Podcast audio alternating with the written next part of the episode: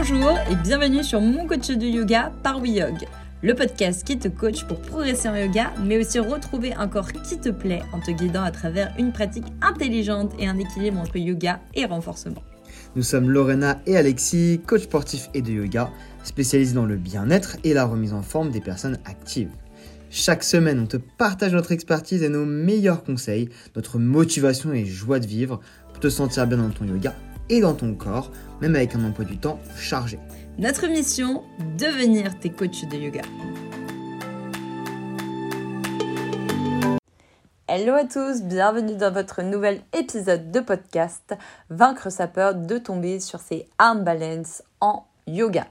Arm balance, ce sont les postures d'équilibre sur les mains et on sait très bien que ces postures, elles te font peur, peur de tomber, peur de l'échec aussi, et puis euh, peur de tout simplement euh, te faire mal. Mais on va voir que, bah, en fait, on peut surpasser sa peur. Évidemment, on en est sûr, on peut toujours surpasser sa peur avec les bonnes techniques et les bonnes personnes. Toi, Lorena, est-ce que tu as peur de tomber sur tes arm balance Alors oui et non. Oui, parce que je sais que je pouvais quand même tomber. Non, parce qu'en réalité, j'étais tellement proche du sol qu'au bout d'un moment, bah, qu'est-ce qui pouvait m'arriver? Pas grand-chose. Oui, non, pas vraiment. Non, et puis tu as toujours fait attention aussi quand tu t'entraînais. Voilà. Avec les bonnes personnes pour trouver les bons mouvements, je pense. C'est ça. Bah, au début, quand même, je m'entraînais toute seule. Hein. C'est toi qui es venu euh, changer ma pratique. Euh, c'est grâce à toi que je me suis vraiment mise parce que j'ai galéré vraiment. En fait, je répétais, répétais, répétais et j'arrivais pas. Bah, c'est un peu toujours l'erreur qu'on fait tous, c'est que on, est, on voit une posture, on nous a montré une fois comment la faire, et du coup on essaie de la faire inlassablement. Sauf que réellement, bah, essayer quelque chose, bah, ça suffit pas toujours. Euh, des fois, il faut comprendre, analyser, et euh, ça, on ne sait pas forcément le faire, c'est pas notre métier.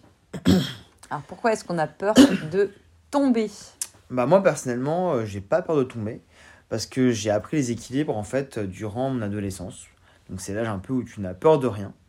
Et le fait d'avoir appris à cette époque-là et d'être parfois tombé, mais sans vraiment me faire mal, et ben j'ai acquis aussi l'expérience et maintenant je sais comment tomber. Je sais comment me récupérer lorsque je vais justement tomber. Et oui, parce qu'il y a beaucoup de techniques. J'ai commencé il y a 12 ans maintenant, j'avais 18 ans, donc forcément euh, j'ai eu le temps de peaufiner mes techniques, j'ai eu le temps de me casser la gueule avant de comprendre comment ne plus me casser la gueule. donc en général, on a peur tout simplement parce que bah, déjà de base on ne maîtrise pas la posture, on a peur de se faire mal. Aussi parce qu'on pense qu'on n'est pas vraiment capable de tenir la posture, ça nous paraît impossible, donc ça c'est la peur de l'échec, ça c'est purement ton mental, clairement, tu as des barrières. Et donc du coup, bah, c'est un gros manque de confiance en toi. On, est déjà, on a tous déjà vécu euh, ces émotions dans l'enfance, même si on s'en rappelle plus vraiment. Et pourtant, on a réussi à les surpasser. Mais évidemment, pas tout seul. Nos parents, nos grands-parents, ils ont été quand même là pour nous aider, il faut l'avouer.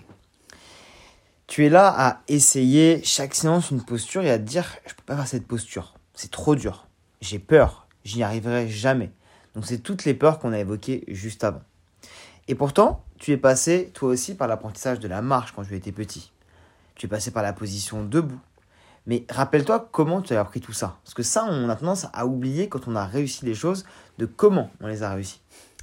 Quand on est petit, bah, nous, en plus, on le voit parce qu'en ce moment, bah, on a justement des petits bébés autour de nous. Et justement, bah, tout à l'heure, le petit James essayait de marcher. et ben, je vais vous dire que, voilà, il y va étape par étape. Ses parents sont là derrière lui. Mais ses parents lui disent pas, allez, vas-y, mets-toi debout et marche. Non, on lui donne des astuces, on l'aide, on lui donne, euh, je sais pas, des, des, objets aussi, des, voilà. des choses comme ça. Exactement. Et puis lui, il y va, il y va, il va aussi à son rythme, c'est-à-dire qu'il commence totalement euh, en train de glisser par terre, et à un moment, il se met à quatre pattes. Après, il essaye simplement de décoller les mains, de s'accrocher à des supports. Puis souvent, on voit, alors on voit très souvent, c'est les parents, ils tiennent les mains, ils disent Allez, viens, marche avec moi. Une petite balayette quand il. Euh, non, pas de balayette, pas, faites pas ça, faites pas ça. Pour trouver son équilibre. Après, ils se mettent debout, ils s'accrochent. Ils commencent à marcher avec le trotteur. Parfois, ils tombent. Parfois, ils ont peur. Parfois, ils sont pas en confiance et ils sont mal. Ils pleurent et ça arrive et c'est pas grave en soi. Et tout ça, ça nous paraît demander énormément de force et pourtant, on a réussi nous aussi à le faire plus jeune. Et c'est exactement pareil que sur les arm balance. C'est en répétant, c'est en allant progressivement et surtout en étant accompagné par des personnes de confiance. que tu vas réussir, toi aussi, à te mettre debout sur les mains cette fois-ci. En effet, le cerveau, il a besoin de temps et il a besoin d'exercices variés parce qu'on va créer des connexions nerveuses efficaces pour apprendre et pour ancrer un mouvement dans ton corps, un mouvement qu'il ne connaît pas encore. Et puis, tu as l'oreille interne. Ça, ça intervient dans le processus de ton équilibre. Ton oreille interne, il y a une petite poche de liquide et lorsque tu bouges, ce liquide bouge et ça t'indique comment tu te trouves dans l'espace. Donc ça, c'est de la proprioception. Alors il y a des gens qui n'ont pas de schéma moteur, qui n'ont pas de proprioception, encore plus ceux qui n'ont jamais fait de sport de leur vie. Disons qu'elle n'est pas développée, on en a tous quand même un petit peu. On en a, mais voilà, il y, a des gens chez qui ça va prendre plus de temps, et il faut bien l'admettre, plus tu commences jeune, bah, comme Alexis par exemple, plus ça va être simple. Mais ça veut absolument pas dire qu'en tant qu'adulte, tu ne peux rien faire. Parce que tu te rends compte, sinon, on se serait bloqué à l'âge de quoi 30 ans bah, notre vie serait pas très très fun quoi. On pourrait pas se mettre au ski, on pourrait pas euh, tenter de faire du roller, euh, de la pole dance. Moi j'ai commencé cette année.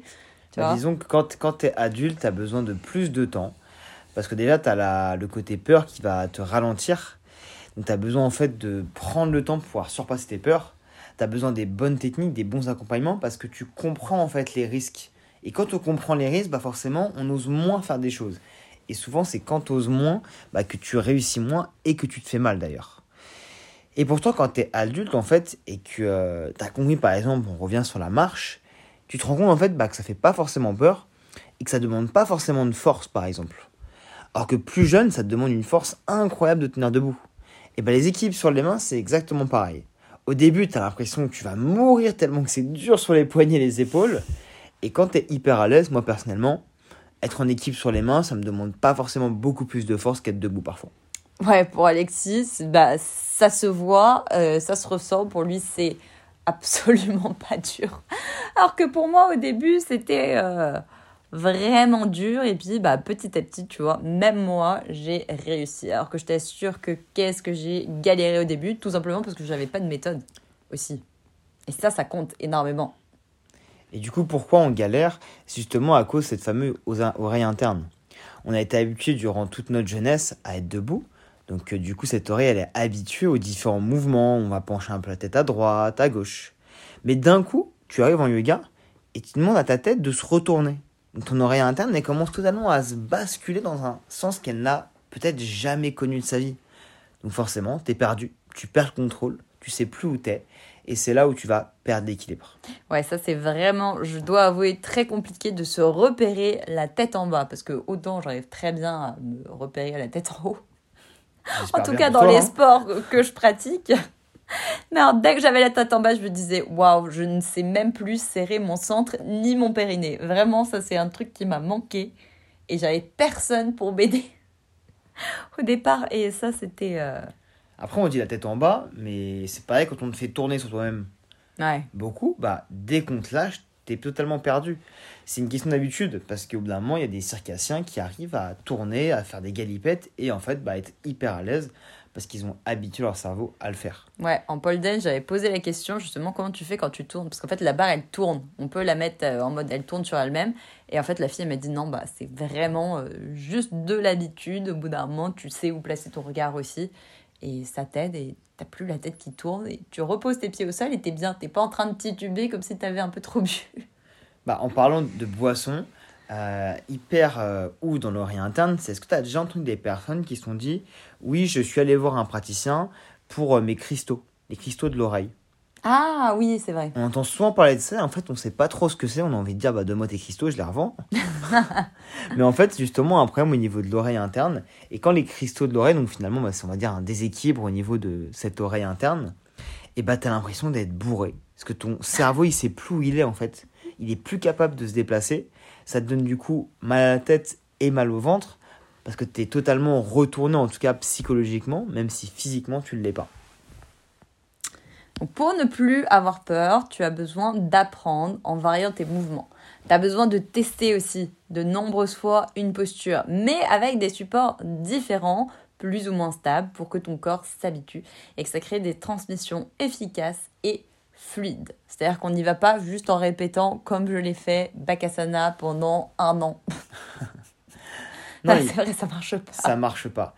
Il faut que tu testes la posture, mais aussi des variantes. Et plus tu vas amener ton cerveau à être dans des situations qui sont proches de la posture, et plus en fait tu vas créer des automatismes par rapport à cette posture centrale. Et c'est ça qui va être hyper important si tu veux progresser rapidement et efficacement. Et puis, tu as aussi besoin de prendre confiance en toi, de penser positive, de te visualiser dans une situation de réussite et d'accepter aussi que l'échec, bah, ça fait partie de l'apprentissage. Parce qu'en fait, si tu réussissais du premier coup, déjà, ça serait pas très drôle. Franchement, euh, Ce serait drôle quand même, moi je pense. moi, non, moi j'aime bien me dire que quand même, quoi, je- la première fois, bah, j'en étais là. La deuxième, j'ai commencé à être un petit peu plus là. Troisième, quatrième. Et puis au bout de, voilà, un, deux mois, je commence à prendre mes marques. Euh, Il faut du temps, de toute façon. Hein. Donc tu es content quand tu as terminé de passer par ce processus-là, mais quand tu es dedans, bah, oh, c'est chiant quand même. hein. mais du coup, la pensée positive, ça va te permettre d'être plus concentré aussi, d'avoir moins peur et de réaliser des choses que tu pensais impossibles. Si tu ne sais pas trop de quoi on parle, regarde notre épisode euh, précédent, le pouvoir du cerveau, les pouvoirs cachés du cerveau. On a justement développé les aspects de la pensée positive et de la loi d'attraction et qui sont des choses que, euh, qu'on aime beaucoup, qui nous plaisent beaucoup et pour l'avoir testé avec mes clients, qui marchent très très bien sur les arm balance. Et puis on entend souvent les athlètes de haut niveau, quand ils rentrent sur le terrain, ils sont en train de se dire que ce sont les meilleurs aujourd'hui. Même si, bah forcément, hein, euh, il y en a d'autres à côté d'eux qui sont peut-être plus forts qu'eux, euh, qui sont peut-être plus en forme que eux aujourd'hui. Et bah dans leur tête, c'est non, aujourd'hui, c'est moi le meilleur. Et ça te donne un mental de gagnant, ça on en parle souvent. Le mental de gagnant, c'est hyper important. Si tu arrives dans un truc et dès le début tu te dis je vais échouer, bah crois-moi que tu vas échouer. Bah, un bon exemple, moi j'écoutais une fois euh, Mbappé, donc le joueur de foot qui parlait de ça. Lui, il a un sacré mental. hein. Très bon mental. Lui, il se prend pour le meilleur, mais en même temps, je sais que dans Il est notre... pas mal même en même temps.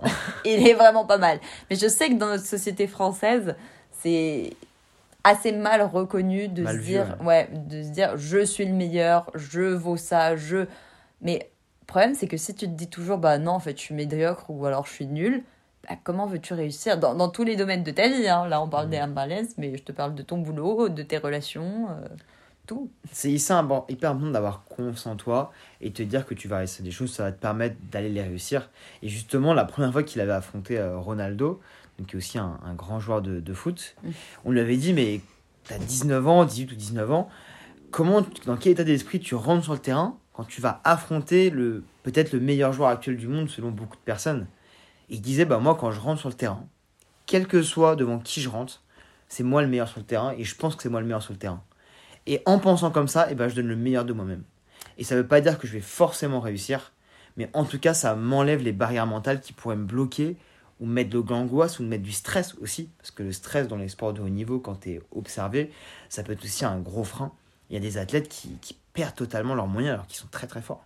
Ouais, en vrai, Mbappé, même si tu n'es pas foot, moi je suis pas trop foot, mais franchement, quand on a eu la Coupe du Monde, la dernière, là, bah franchement, je l'ai entendu parler, ce mec, et je me suis dit, waouh, franchement, si t'as envie de te mettre une claque et euh, de te dire comment pense un champion et comment est-ce que moi je peux penser, va écouter ce qu'il dit sur lui, et euh, en fait, je trouve que ce mec a vraiment trop raison. Et de toute façon, après, bah, on le voit, en fait, sur le terrain, il donne tout. Et bon, je suis pas vraiment le foot, mais j'entends toujours mon frère qui dit. euh, en fait, il n'y a que quand Mbappé rentre sur le terrain qu'on met des buts, quoi. Bah, c'est normal, c'est lui qui marque. Bah oui, non, mais. Non, mais c'est hyper important que, de- euh, de- d'écouter, je trouve, des, des euh, interviews de sportifs de haut niveau. Car finalement, la mentalité d'un sportif de haut niveau, tu peux en fait la, la transposer sur euh, n'importe quelle activité, euh, que ce soit dans ton métier, dans ta pratique euh, de yoga. Ça peut vraiment t'aider à, à aller beaucoup plus loin. Euh, moi, une citation que j'adore et qui m'a vraiment d'arriver euh, toute ma vie, c'est une citation de Mark Twain qui dit Ils ne savaient pas que c'était impossible, alors ils l'ont fait. Ils ne savaient pas que c'était impossible, alors ils l'ont fait. Le fait de ne pas savoir que tu ne peux pas faire quelque chose te permet de le réaliser souvent. Par exemple, euh, quand une mère se trouve dans une situation terrible où son enfant est sur une voiture et qu'elle va presque soulever la voiture, alors que ça paraît impossible, on entend souvent des histoires un petit peu euh, rocam- rocambolesques, Oui. Tu sais, j'ai sorti le mot roc rocambolesque. quand même. bravo. Merci de me, me féliciter quand même. C'était... Je suis très impressionné moi-même. et ben en fait, elle était capable de faire quelque chose qu'elle pensait impossible. Plus évidemment toute la partie euh, stress et, et comment on dit, euh, le fait en fait que tu que as un gros stress qui arrive, donc tu concentres ton énergie dans quelque chose, ça joue beaucoup. Ouais, puis dans ces moments-là, en fait, tu réfléchis pas et tu fais le premier truc qui te semble. euh, Voilà, tu, tu te dis pas, est-ce que ça je peux le faire? Non, tu fonces quoi. Mais en tout cas, s'il y a des personnes qui peuvent faire ça lorsqu'elles sont soumises à un stress qui est hyper important, en fait, c'est qu'on est tous capables de le faire. On est tous capables de faire des choses incroyables. Euh, juste qu'il faut qu'on apprenne à essayer de les réaliser sans forcément être mis à un, stress ou à un élément euh, très très grave qui arrive. Donc dis-toi que toi ici, sur tes arm balance, ce n'est pas accessible qu'aux autres. C'est aussi accessible à toi. Bon, bien sûr, on va pas te le répéter, mais pour ça, il va falloir que tu sois régulier, que tu aies une bonne méthode, que tu aies un bon coach aussi qui t'accompagne derrière. Et avec tout ce que tu vas mettre en place et avec toute la positivité que tu vas te mettre, tu vas vraiment te donner des ailes. Tu vas réussir des trucs que tu te toujours dit ça c'est pas fait pour moi mais en fait pourquoi ça serait pas fait pour toi? Pourquoi est-ce qu'il y aurait que les autres autour de toi qui pourraient le faire? Parce que les autres n'ont pas un facteur chance hein.